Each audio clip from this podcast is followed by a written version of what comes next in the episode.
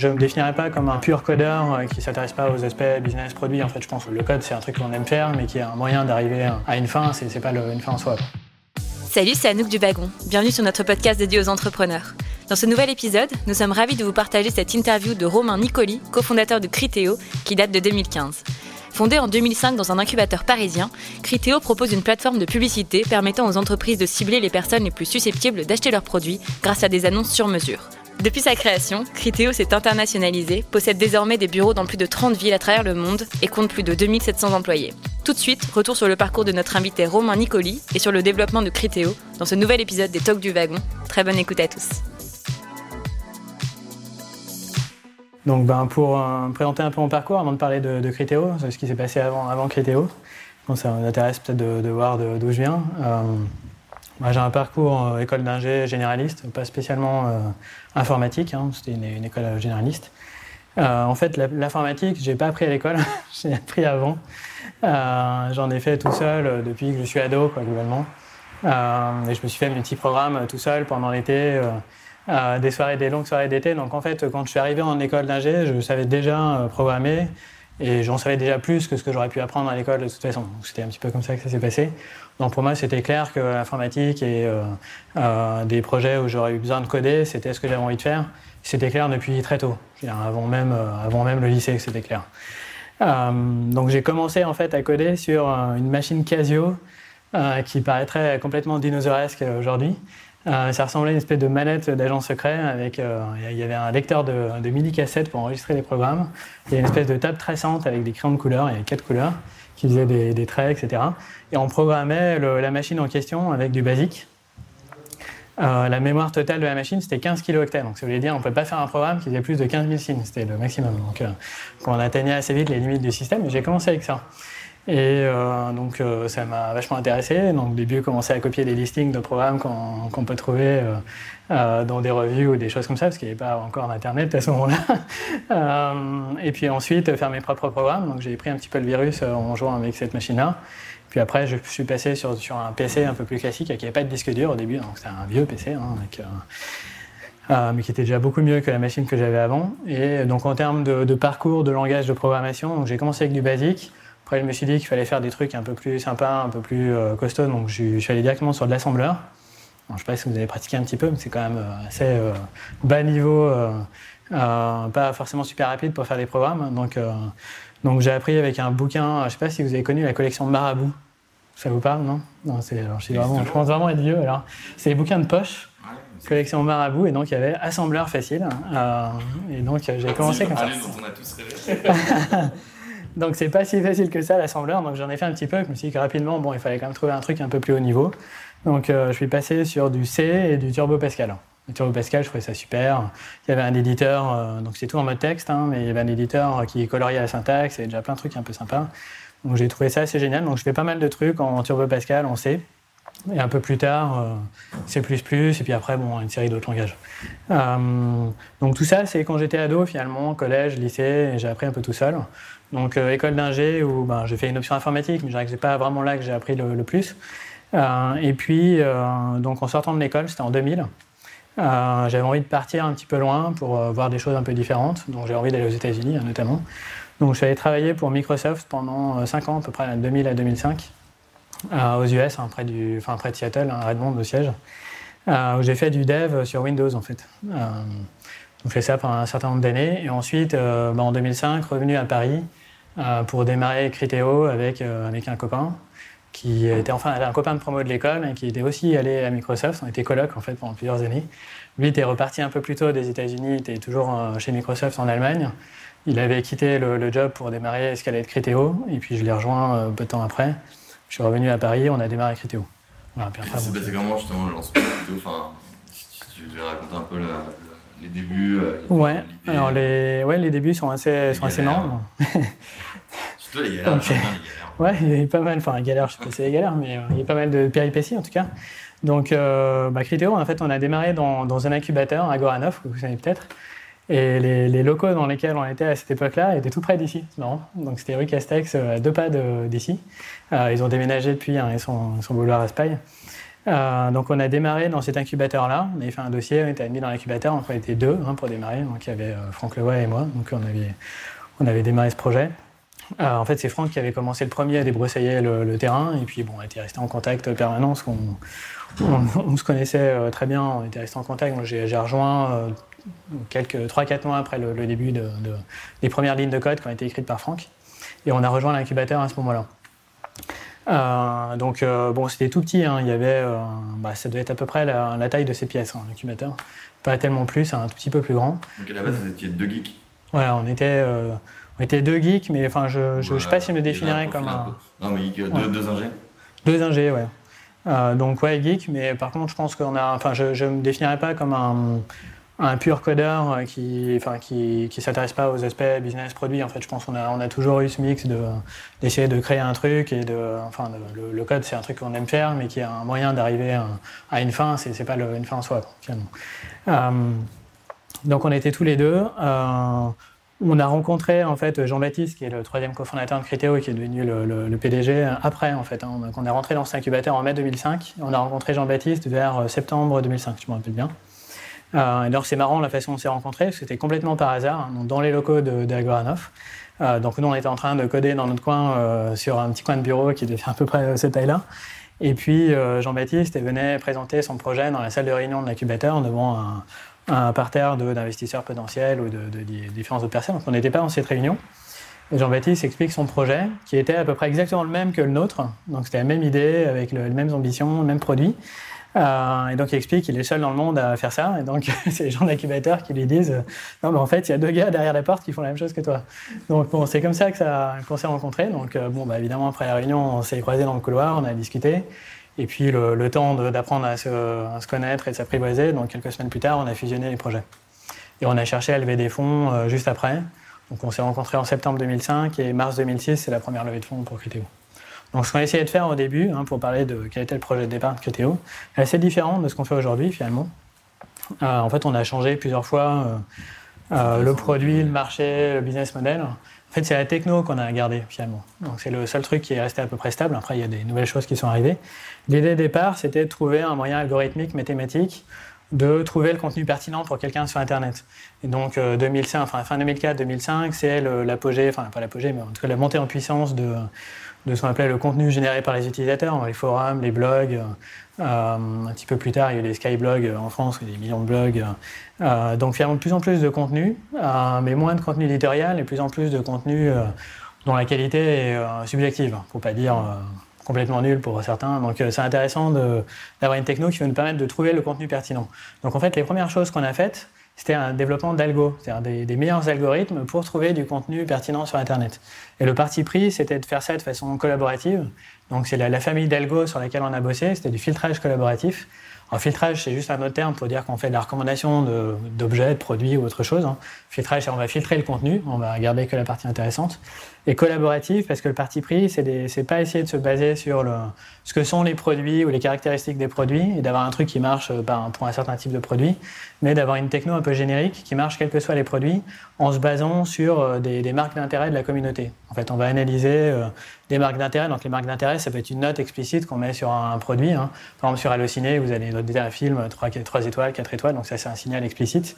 Aujourd'hui, c'est plutôt des, signaux implicites, c'est-à-dire l'historique de navigation de quelqu'un, donc qu'est-ce qu'il regarde, qu'est-ce qu'il achète, et de regarder ça sur l'ensemble d'une communauté pour nous permettre de déterminer pour un individu donné, avec un niveau de précision le plus élevé possible, euh, quels sont les objets intéressants pour lui. Donc bon, assez rapidement, ça peut s'appliquer un peu à n'importe quoi. Donc assez rapidement, il a fallu cadrer un peu ce qu'on allait en faire et, déterminer quels étaient les produits. Euh, donc c'est dans un parc pas très loin d'ici qu'on discutait avec Franck et qu'on définissait euh, sur quel produit on allait bosser, qu'est-ce qu'on allait faire de cette techno qui était meilleure que l'état de l'art de l'époque et des algos de l'époque. Euh, et surtout qui marchait dans des vraies situations avec moins de données, etc. je ne parle pas trop de détails des algos, hein, sauf si ça vous intéresse. Euh, et en fait, on a eu plusieurs idées. Donc la première idée, c'était de dire bah, on va faire une application de, de, recommandation de CV. J'ai vu tout à l'heure une démo d'un des projets qui a été fait par le wagon, qui, qui, est une appli qui, qui est lancée, qui est approuvé sur l'App Store aujourd'hui, c'est ça? Ouais. Non, donc en fait, on avait une idée un peu comme ça au départ de dire bon ben, je, je potentiellement, je vais recevoir des milliers de CV. Euh, si je suis une entreprise un peu grande, un peu connue, euh, pour, des jobs que j'ai ouverts. Donc, comment est-ce que je, sélectionne les bons CV sans voir tout le monde, de façon un peu différente de ce qu'on fait d'habitude. Et donc, on avait cette idée de dire, bah, tiens, j'ai un job donné, euh, le système me propose des CV au, hasard au départ, je les note et au fur et à mesure, il apprend, il me donne des trucs de plus en plus pertinents. Voilà, donc ça, c'était une mauvaise idée, hein, donc on ne l'a jamais implémenté. En fait, assez vite, on s'aperçoit que c'est une mauvaise idée, parce qu'il n'y a pas assez d'infos dans le CV pas assez d'infos et donc euh, c'est difficile de, pipoter entre guillemets le, CV. Et donc bon, on peut appliquer plein d'algos mathématiques, mais s'il n'y a pas les bonnes données en entrée, ça ne donnera jamais un truc vraiment sympa. Puis on ne voyait pas bien exactement quand on allait gagner de l'argent avec cette application-là. Donc ça c'est une idée, mais on l'a jamais, vraiment fait. Euh, et en fait, donc l'autre idée sur laquelle on a commencé au départ, c'est de se dire, euh, bah, concentrons-nous sur les produits sur lesquels les goûts sont les plus subjectifs. Donc c'était les, biens culturels, donc les, livres, la musique, les jeux vidéo, euh, les films.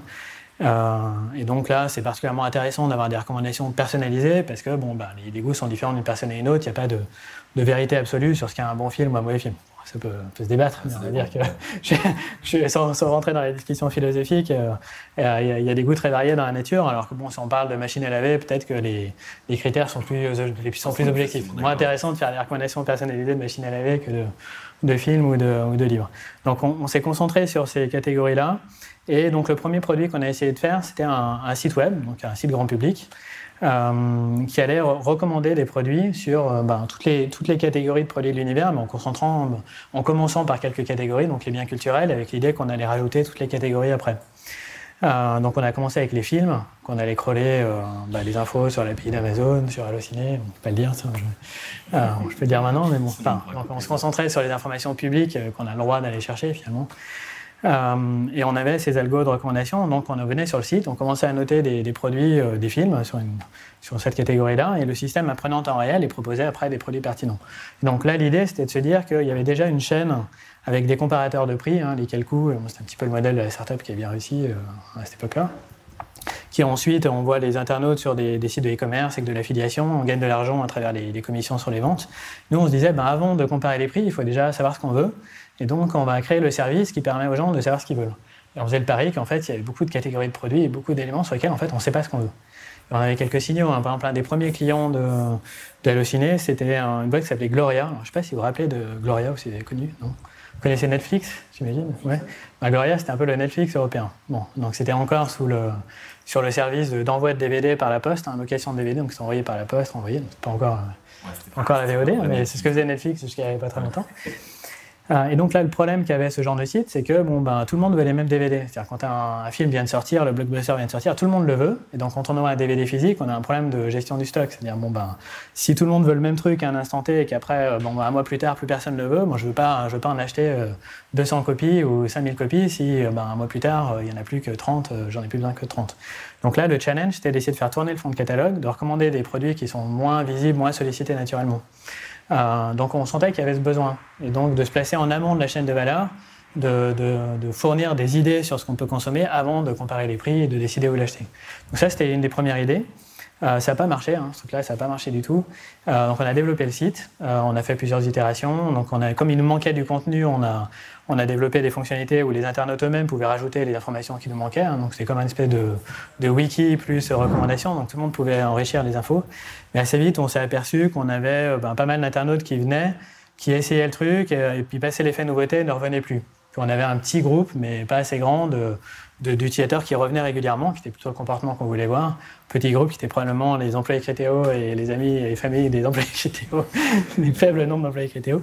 Et donc, bon, on voyait bien que passer l'effet curiosité, ça, ça, c'était pas sticky, ça revenait, les, les gens revenaient pas. Et bon, bah, après quelques itérations, l'analyse qu'on a faite, c'est parce qu'on n'avait pas assez de contenu. C'est-à-dire que bon, bah, sur les films, si j'ai juste le, le, titre du film et encore, et puis vaguement une date de sortie et rien d'autre, et que le système vous dit bah, faites-nous confiance, euh, le film ID 743, ça va être super, vous allez aimer, mais il n'y a rien pour essayer de se faire une idée par soi-même, ça suffit pas.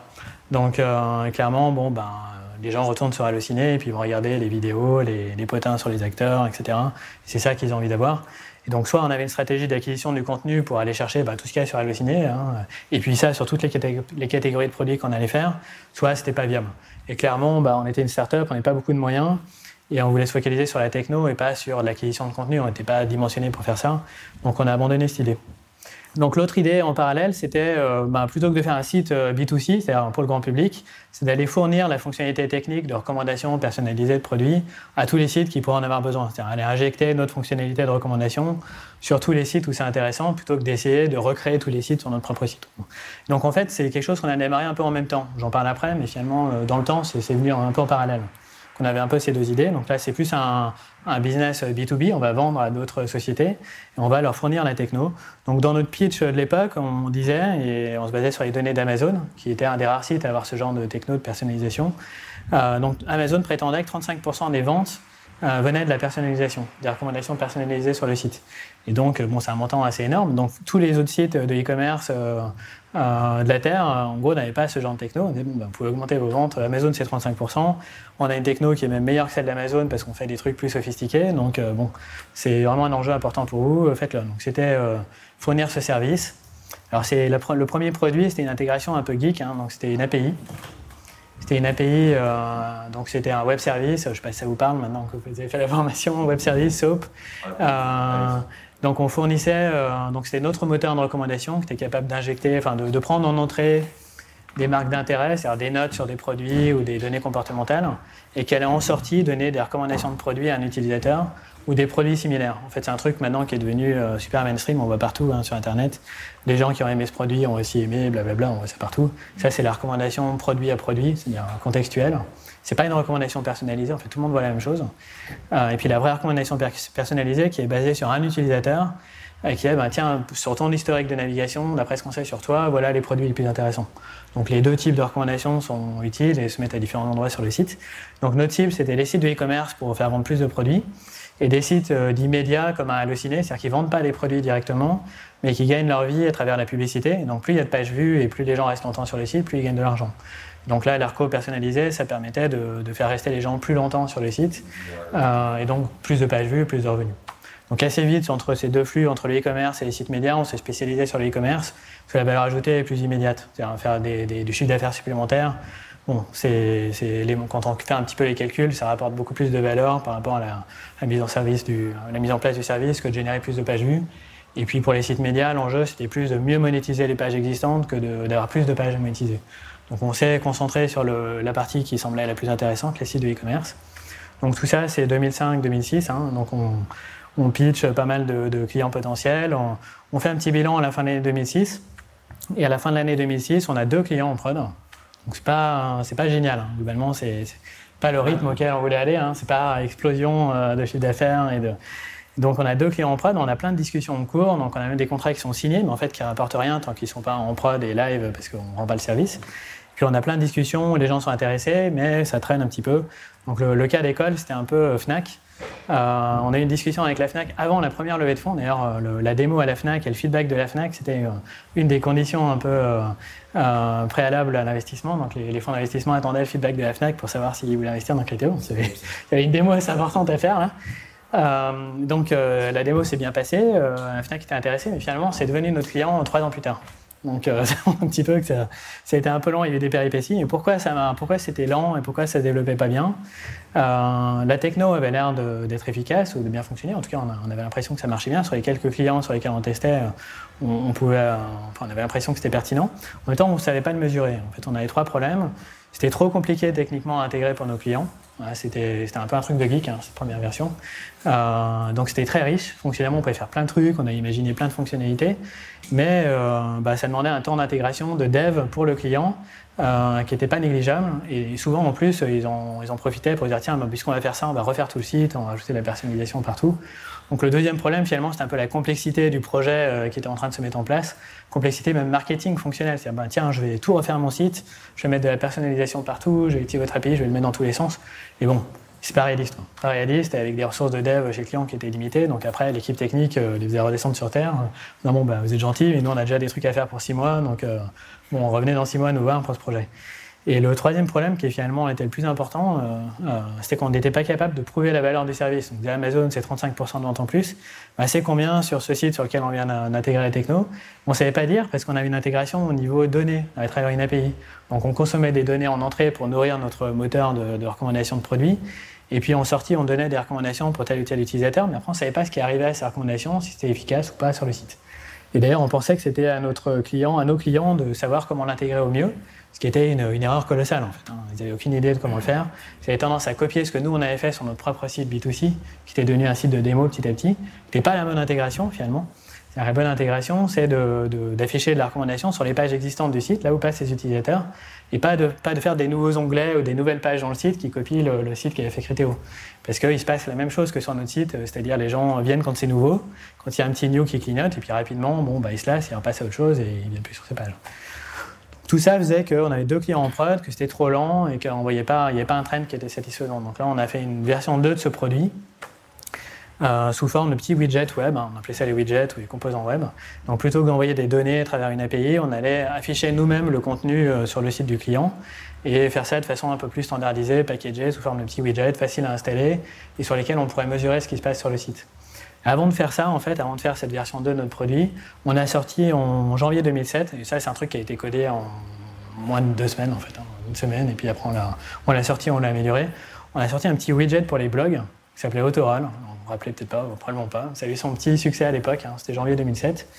Euh, à l'époque, il y avait un widget qui était assez populaire qui s'appelait MyBlogLog. Je ne sais pas si vous vous rappelez de ça aussi. Un truc qui a été racheté par Yahoo après. C'était un petit widget qui permettait de montrer qui venait visiter votre blog avec des gens inscrits, une photo. Donc on voyait les derniers visiteurs, les gens qui étaient passés, etc.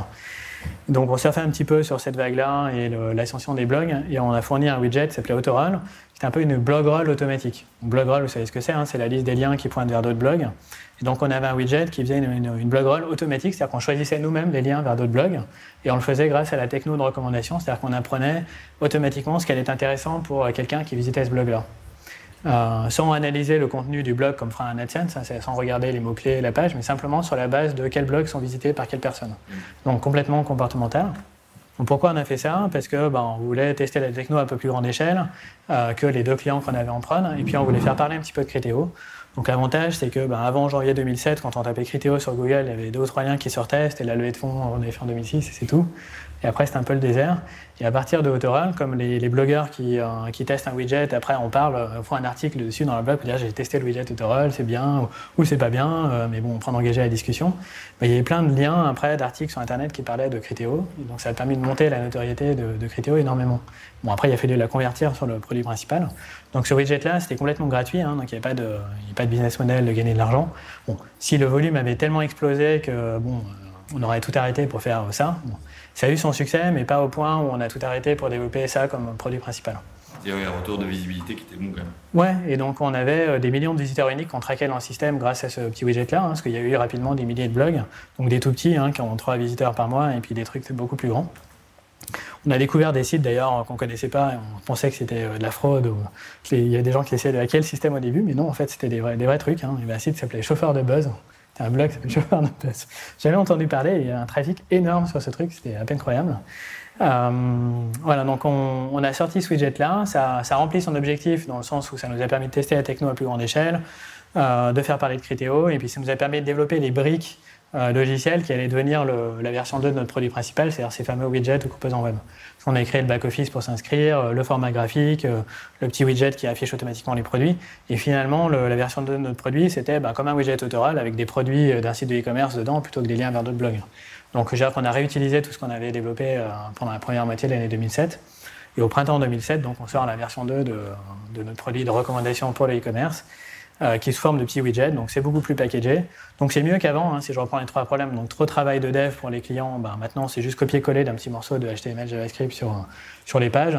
C'est beaucoup plus facile. Le premier client qui l'a fait, c'était fait en 30 minutes, alors qu'avant c'était 6 mois de, de temps d'intégration. Euh, donc c'est beaucoup mieux, c'est beaucoup plus rapide. On a éliminé toute la complexité marketing ou les projets pharaoniques et on a simplifié les cas d'utilisation en se concentrant sur ce qui marche parce que maintenant il y a un widget par page sur le site et il n'y a pas le choix. Donc euh, il n'y a pas à réfléchir.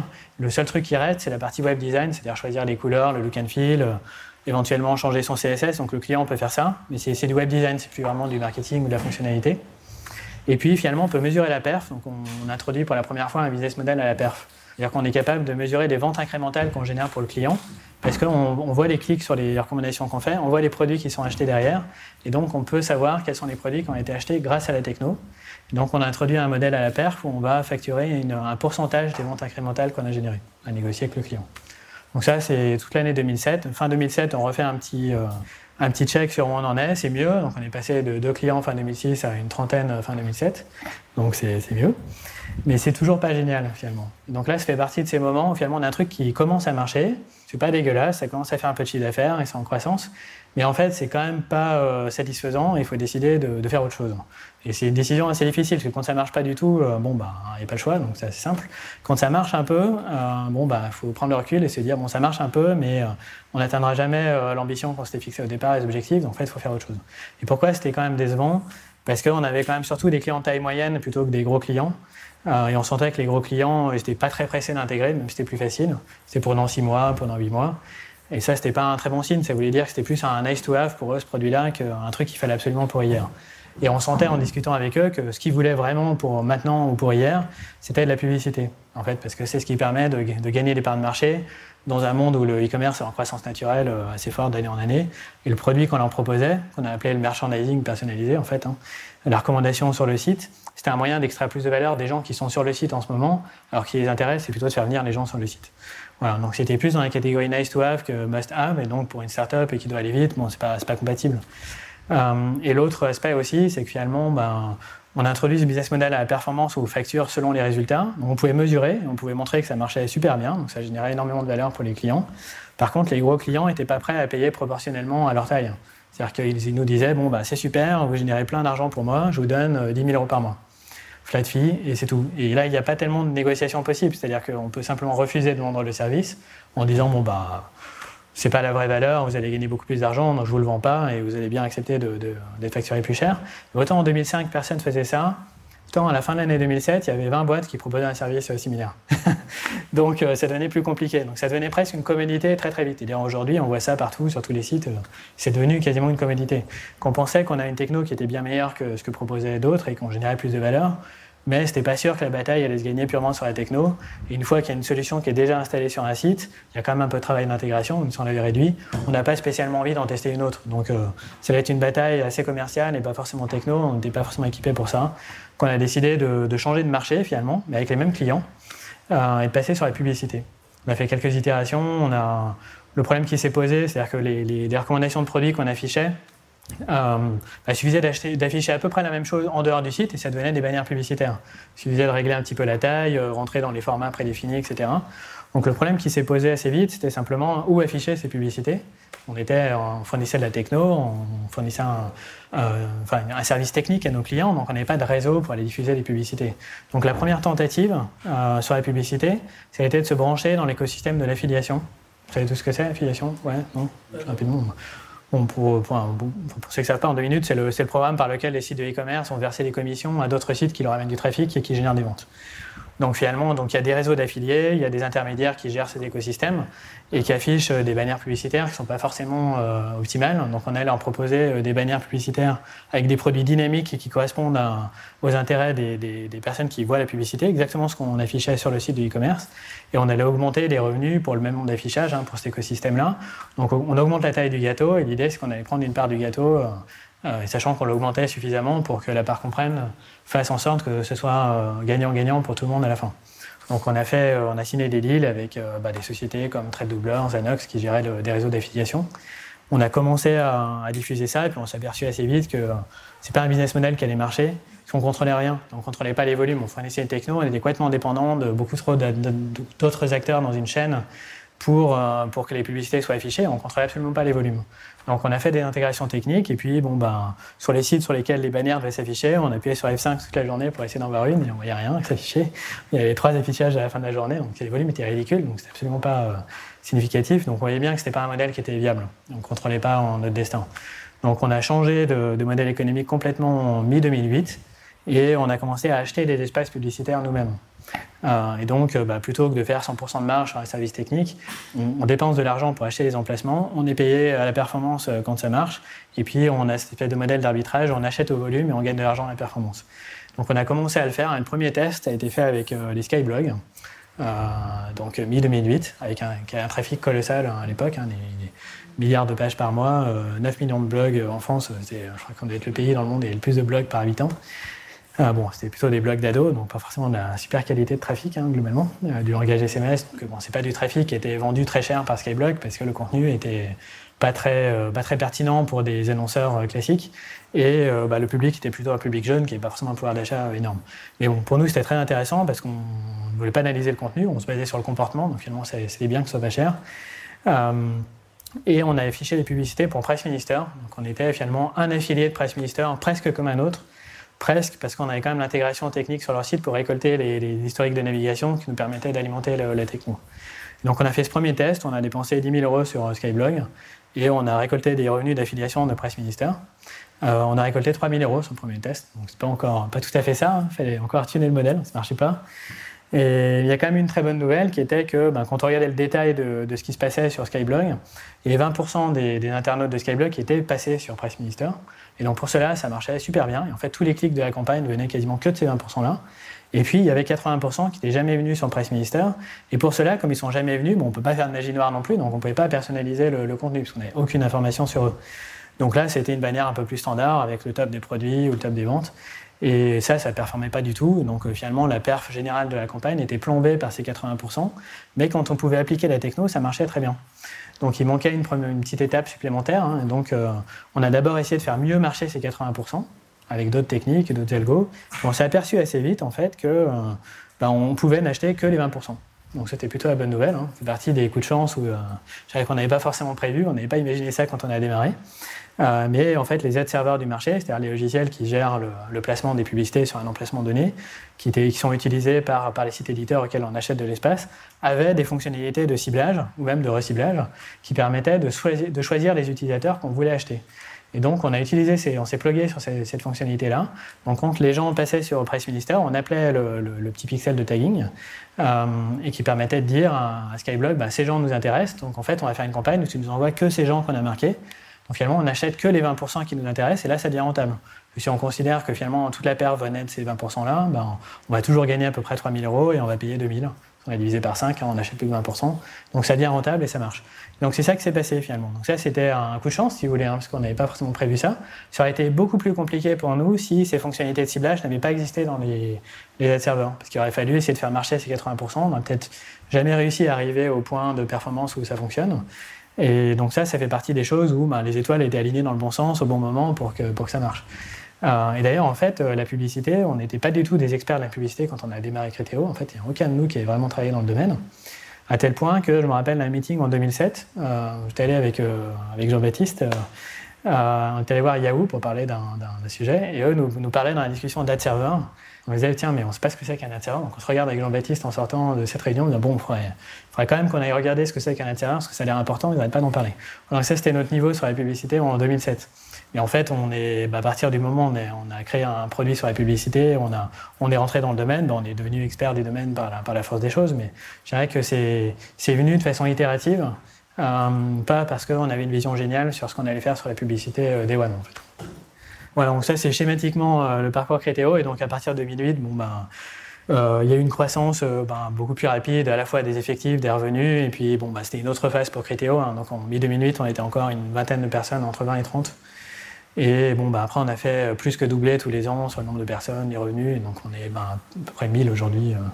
donc c'est une croissance très rapide. Assez rapidement, à partir du moment où on a trouvé un modèle qui a marché, euh, en France, avec Price Minister, Skyblog, bon, ben, on a étendu le, système une fois qu'il était viable et qu'il fonctionnait bien.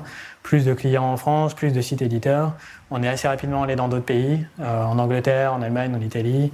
Et puis après aux États-Unis, on a, on a étendu le, périmètre assez vite après. Donc c'était une deuxième phase de, scaling du business et puis d'amélioration de la techno de façon continue. Et on a fait IPO euh, effectivement fin octobre 2013 sur le Nasdaq. C'est plus simple, c'est plus compliqué. L'IPO, en fait, euh, c'est pas une fin en soi. C'est-à-dire que l'IPO, c'est une levée de fonds, finalement. Et il faut le voir comme ça. C'est-à-dire que, bon, alors évidemment, quand on démarre une startup, on dit IPO, c'est un peu l'objectif suprême, le Graal. Bon, on dit soit je vends ma boîte, soit je fais une IPO. Mais en fait, bon, quand on revend sa boîte, bon, bah, c'est un peu la fin du chemin. C'est-à-dire qu'on peut continuer dans la boîte qui a racheté. Bon, en général, bon, bah, c'est duré un certain temps. Et puis après, euh, les fondateurs vont faire autre chose et on repart sur notre aventure. Donc c'est un petit peu quand même euh, une étape qui est, proche de la fin du chemin. Une IPO, c'est une levée de fonds. Hein. C'est-à-dire que c'est une levée de fonds publique, mais c'est pas tellement différent d'une levée de fonds privée euh, de capital risque. Euh, alors bon, les avantages de l'IPO, c'est que ça permet de lever de l'argent sur le marché à une bonne valeur. C'est un peu le, le, fait de se prêter à toutes les, normes, les régulations, enfin, ça, permet de, le faire dans de meilleures conditions, avec plus de gens potentiellement qui, prennent des parts et donc qui, ça permet de lever du, capital euh, dans, de bonnes conditions, c'est à ça hein, que ça sert. Et puis ça sert à monter le niveau de notoriété de, la boîte, donc changer un petit peu de dimension, parce que quand on a fait une IPO, ben, ça positionne dans une ligue un peu différente de toutes les autres startups qui prétendent faire la même chose. Et un client, c'est pas forcément le chiffre d'affaires qu'on fait, pas tous les ratios en tête. Donc finalement, quand on, quand on va voir un client qu'on dit bon, on est Critéo, on a un truc super à vous montrer, ils n'ont pas forcément les informations que nous on a. Donc on n'est pas forcément différent de plein d'autres petites boîtes qui prétendent avoir la même chose et qui n'ont pas du tout la même solidité.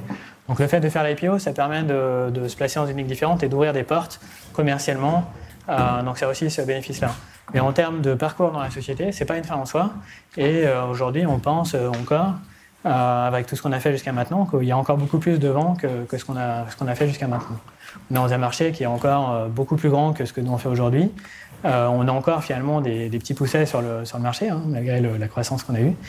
Et donc, bah, il y, a, y, a des possibilités énormes d'étendre le business, le produit de, plein de façons différentes. et on a des fondations assez solides pour le faire. Tout ce qu'on a fait jusqu'à maintenant. Ça nous donne des fondations solides pour avoir les moyens de nos ambitions et aller plus loin, franchir des étapes. Et on pense encore qu'on est capable de faire beaucoup plus euh, en termes de développement de produits, de croissance de la société. Donc, euh, donc voilà, donc c'est pour ça que ben, l'IPO finalement, alors il y a eu beaucoup de, préparation en interne, de discussions sur l'IPO. Donc bon, j'étais content qu'on l'ait fait finalement fin 2013 parce que ça, ça permettait de, dégager un petit peu l'horizon. C'est-à-dire que finalement on finit par se focaliser sur l'IPO, l'IPO, puis une fois qu'elle est faite, on se perçoit que revient au bureau euh, le lundi, et puis bah, c'est la même boîte, il y a toujours les challenges. On a fait l'IPO, bon bah c'est super, et maintenant bah, on retourne au business et euh, voilà, on s'y remet. Après, il ne faut pas bouder son plaisir. C'est-à-dire que le jour d'IPO, on a célébré comme, comme il se devait. Euh, bon, c'était un moment sympa. T'es écrit Critéo sur la tour du Nasdaq à Times Square. Bon, c'était sympa de vivre ça, on était content. Il faut célébrer, c'est important de célébrer. Mais après, bon, bah, une fois qu'on a célébré, bah, c'est back to business. Voilà. mais bah, en fait, par rapport à ça, la question, c'était aussi par rapport à une croissance qui est quand même très rapide. Mhm. enfin, comment, euh, comment tu passes d'un truc euh, petit un truc aussi gros en si peu de temps? C'est quoi les, les gros, les gros blocages les gros moments difficiles quand tu dois développer euh, aussi vite? Ouais. Bah, j'ai envie de dire, on fait un peu comme on peut. Hein. Je suis pas sûr qu'il y, a une, enfin, il y a une théorie. En fait, on, on, est toujours un petit peu en mode urgence. Mais bon, c'est un bon problème à avoir. Hein. C'est-à-dire que les premières années, on, on n'avait plutôt pas de croissance des, revenus, donc ça c'est plutôt le mauvais problème à avoir. Et on a essayé de recruter certains profils trop tôt, je pense, à Critéo. On a essayé de recruter des directeurs des opérations, par exemple assez tôt dans la vie de la boîte, on va préparer, on va structurer.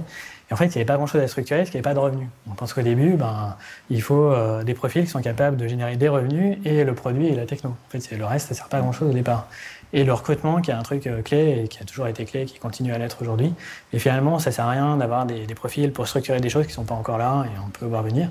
Qu'on a essayé de recruter des profils comme ça qui n'ont pas marché parce qu'il ben, n'y avait pas vraiment euh, matière pour, pour ces gens-là suffisamment à se mettre sous la dent à ce moment-là. Euh, bon, après, quand on est passé sur la phase de, croissance, euh, je dirais qu'on est toujours un peu en retard sur la structuration par rapport à ce qu'il faudrait à l'instant T. C'est-à-dire que bon, ben, le temps de rattraper, de structurer un peu les choses, de gérer les problèmes, les urgences qu'on a vues, euh, on a géré ça, mais en fait, il y en a des nouvelles qui sont apparues. Donc, c'est un peu une course de vitesse en permanence. Et, euh, donc, il faut arriver à essayer de sortir la tête de, l'eau, prendre un peu de recul et puis structurer. Mais c'est forcément un environnement qui est plus chaotique qu'une qu'une boîte normale qui se développe à un rythme plus, plus, plus lent. Et en même temps bah, c'est bien. Je pense qu'il y a des gens qui aiment bien cet environnement c'est-à-dire plus d'autonomie pour les, pour les gens parce que ben, de toute façon on ne peut pas faire autrement. Et donc le but c'est d'essayer de donner un maximum de contexte aux personnes pour qu'ils puissent être autonomes. Et euh, donc la bonne solution finalement c'est un truc que Netflix et puis d'autres boîtes ont bien euh, ont bien formalisé dans leur, euh, leur company handbook. je ne sais pas si vous avez regardé un petit peu ces documents, c'est vachement intéressant.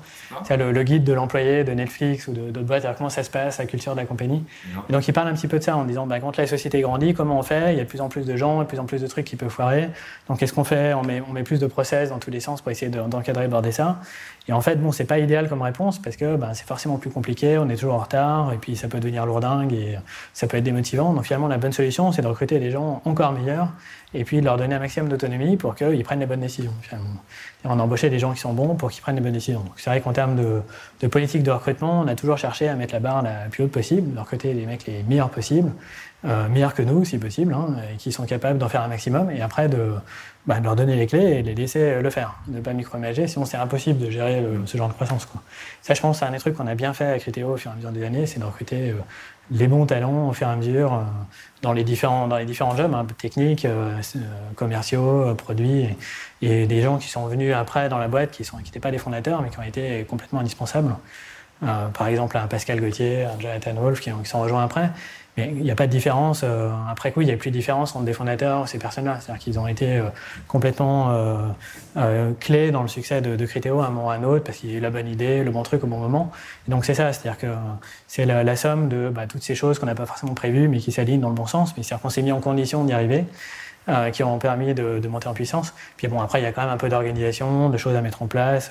Aujourd'hui, par exemple, sur les, équipes de développement, on a mis en place des, guides de, carrière un peu plus formalisés. Alors, c'est pas, pas pour mettre les gens dans des cases et dire qu'il n'y a qu'une façon de progresser, au contraire, il y en a plusieurs, mais pour formaliser, par exemple, qu'on peut être aussi senior en tant que contributeur individuel qu'en tant que manager à Criteo, ce qui est le cas dans beaucoup de boîtes américaines, hein, mais on voulait le formaliser parce que c'était implicite et c'était le cas depuis le début.